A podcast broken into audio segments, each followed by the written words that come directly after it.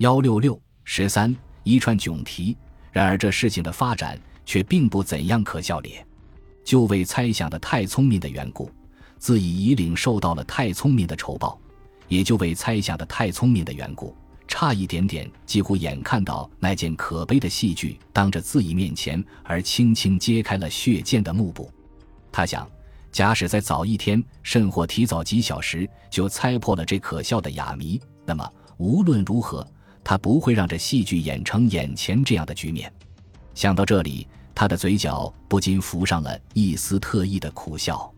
他对自己吃到一枪觉得无所谓，但他轻比着自己思想的迟钝，他对自己因年老而退化的脑力感到有点悲哀。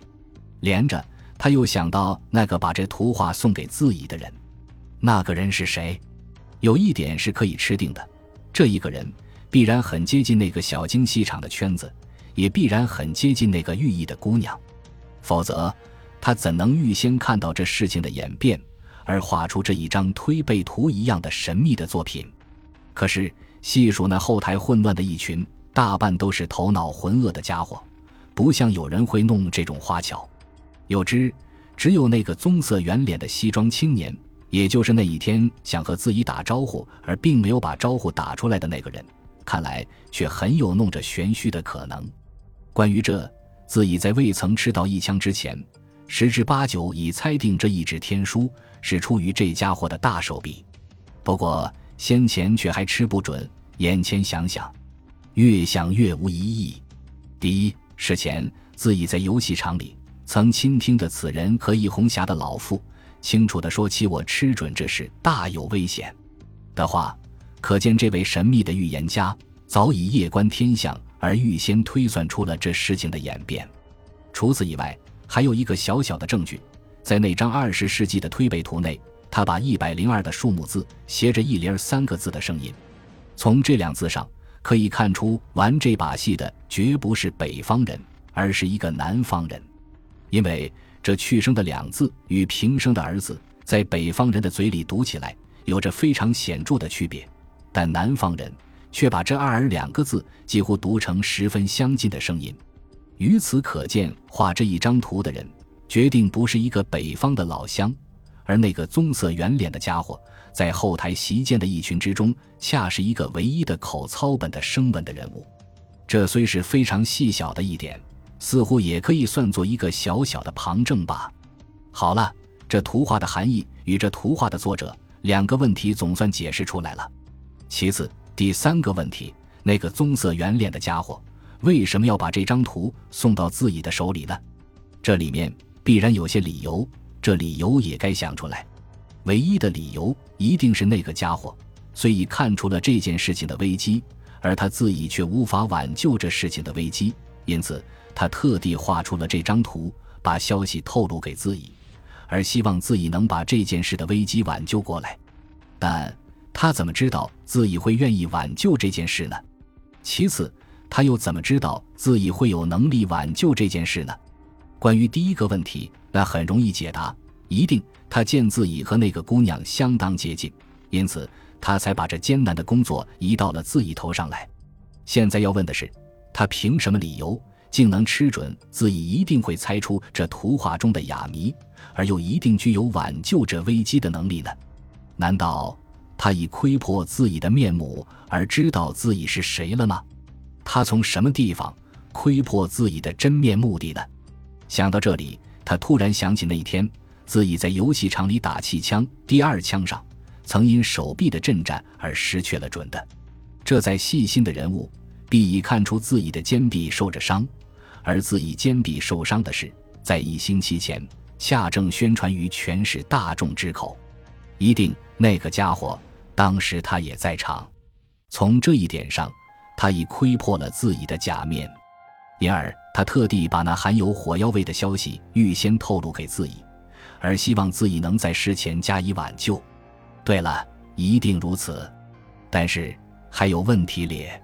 他既预知了那事情的危机，而希望自己能予以挽救，那么他为什么不用比较清楚些的方式把这消息告诉自己，而要把这画符一样的哑谜让自己猜呢？他在戏弄自己吗？或者他想试试自己的聪明吗？那不会的。他不用比较清楚的方式，而用图画透露这消息，唯一的理由只有：他虽怀疑自己是他心目中所想象的那个人，但是也许他还吃不准自己一定是他心目中所拟意的人。因此，他只把一种探视性的哑谜让自己来猜想。他一定是这样想：如果自己正是他所猜想的人，那一定能猜出这哑谜中的含义，而也一定能依照他的预期去挽救那件可怕的事情。万一他的猜测错误，自己并不是他心目中所猜想的人，那么即使这一纸神秘的图画流落到一个不相干的人的手内，至多不过随手抛弃，必不至于引起意外的麻烦。这也许就是他的故弄玄虚的唯一理由。不错，他这试探的方法的确相当聪明啊。这时，这位受着重伤的舍卫先生困兽似的躺在病榻上面，他一任他的思想像野马一样在幽悄悄的夜气中间向前奔驰。他自觉他的思想之剑渐渐都已中虎，再也不会像先前的打气枪那样，竟会打成可笑的一百零二枪。不过还有一点，他却始终猜想不出，那就是在那张故弄玄虚的图上，明明留着一个非常确定的日期。那个棕色圆脸的家伙，他凭什么理由竟能在这图上留下一个那样确定的日期呢？更可怪的还有那浓眉毛的杀人的武生，居然会很驯良的依照着新式推背图的预示。而真的在这被指定的日期演出了这可怕的武戏，他为什么不能在提前几天演出？又为什么不能递后几天演出？他又凭着什么理由一定要选中这二月二十六日的固定的日期上演他这精彩无比的全武行的戏剧呢？难道他这拿手杰作真的也像舞台上的戏剧一样，一定要等贴出了海报而后才能隆重登场吗？又难道？他这精彩的舞剧必须选择了隶书上的黄道吉日，而后才能荣誉演出吗？否则，那个棕色圆脸的家伙从哪一点上能预测出这可怕的杀人的日期呢？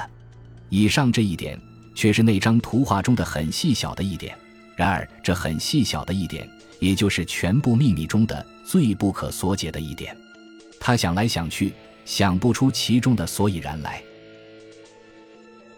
本集播放完毕，感谢您的收听，喜欢请订阅加关注，主页有更多精彩内容。